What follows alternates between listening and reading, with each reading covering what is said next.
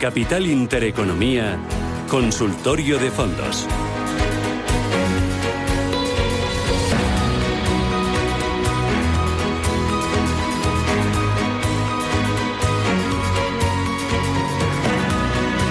Consultorio de fondos de inversión aquí en Radio Intereconomía, 24 minutos y llegamos a las 11 de la mañana. Hoy con Diego Morales del Departamento de Inversiones de ASPAI, 11 Asesores Financieros EAF.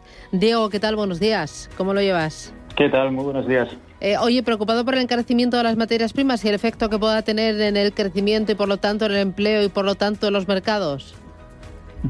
Bueno, pues eh, sí que es cierto que, mira, por el lado de resultados empresariales, estamos aprovechando ahora que estamos en, en plena campaña, sí que estamos viendo cómo eh, la repercusión de esta escalada, tanto en materias primas como en energías, igual no ha hecho efecto, no hemos podido saber eh, resultados de compañías eh, que se pueden haber afectado por estos, por estos incrementos. Sí que es cierto que por parte de los bancos centrales ya vemos cómo el discurso está virando desde una transición en cuanto a esta inflación, está, en cuanto a esta escalada de materias primas, y sí que ya están eh, bueno asumiendo que por lo menos para la primavera de 2022 eh, sigamos teniendo estos incrementos y seguramente se noten los resultados, aunque insisto están siendo eh, bastante bastante positivos. Muy bien. Diego, vamos a ir con los oyentes 91 533 18 51 es el teléfono directo de Radio Intereconomía o si lo prefieren 609 22 47 16. Mira, pregunta un oyente. Buenos días, respecto a los fondos indexados, ¿cuáles le parecen mejor para entrar y de qué gestoras? Gracias. Entiendo, digo que dependerá, no es lo mismo un fondo de renta fija indexado que un fondo indexado de renta variable. Y dentro de renta variable no es lo mismo un indexado sobre China que un indexado sobre Europa.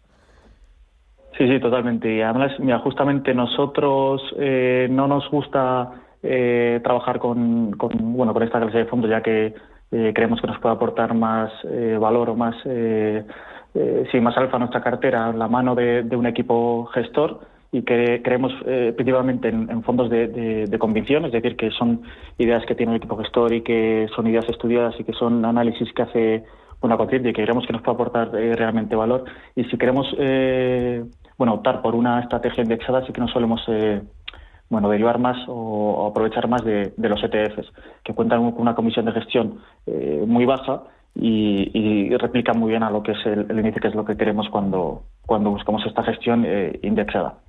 ¿Qué diferencia hay entre gestión indexada, gestión pasiva y gestión activa?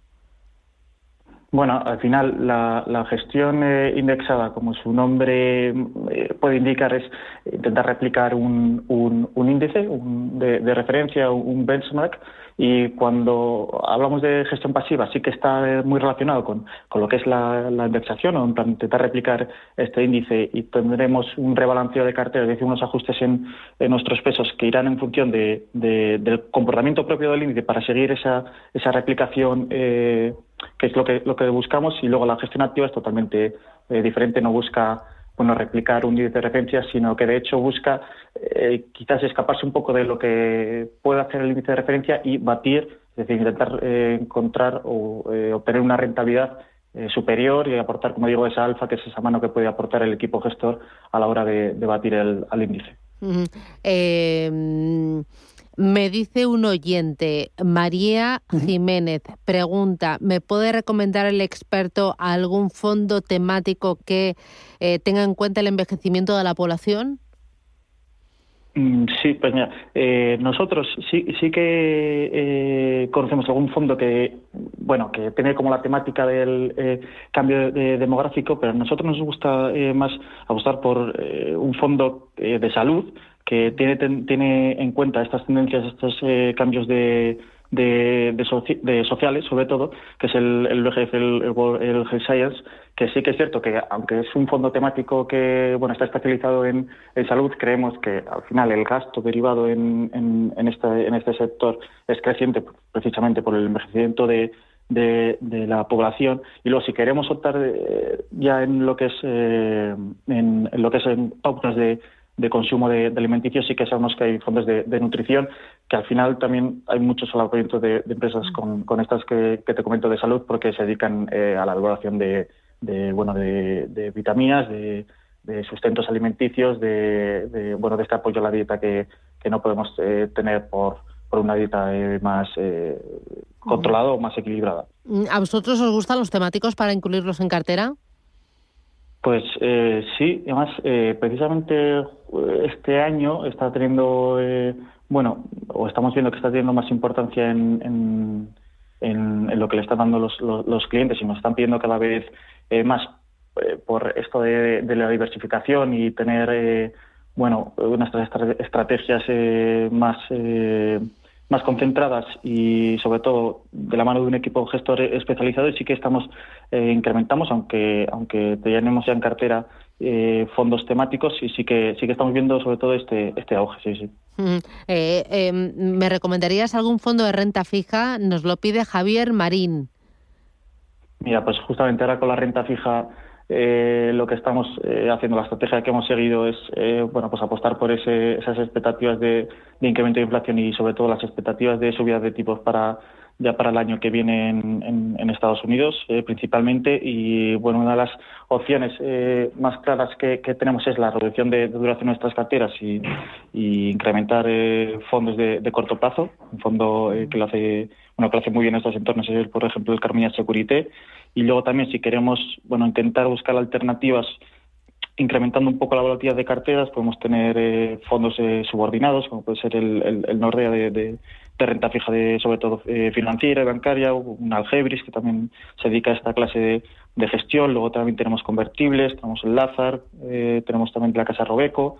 Bueno al final es buscar alternativas intentando incrementar un poco la volatilidad y si no, eh, acortar duraciones de nuestras carteras con fondos de renta fija de corto plazo. Eh, y luego, por la parte de renta fija, mejor Europa, bueno, dentro de Europa, mega caps o small y medium caps.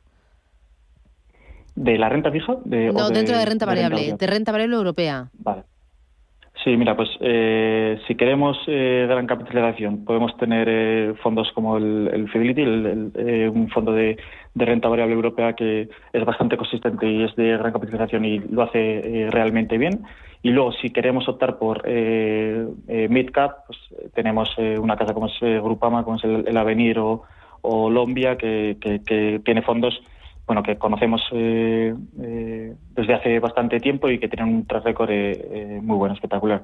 Luego también tenemos la Casa Odo, BHF, que tiene un Avenir Euro que lo hace realmente bien y que tiene esta, esta diversificación entre MIT y, gran capitalización, así que ahí sí que tenemos un espectro bastante amplio, sobre todo en, en Europa. No llegamos ya demasiado tarde porque la subida ha sido espectacular.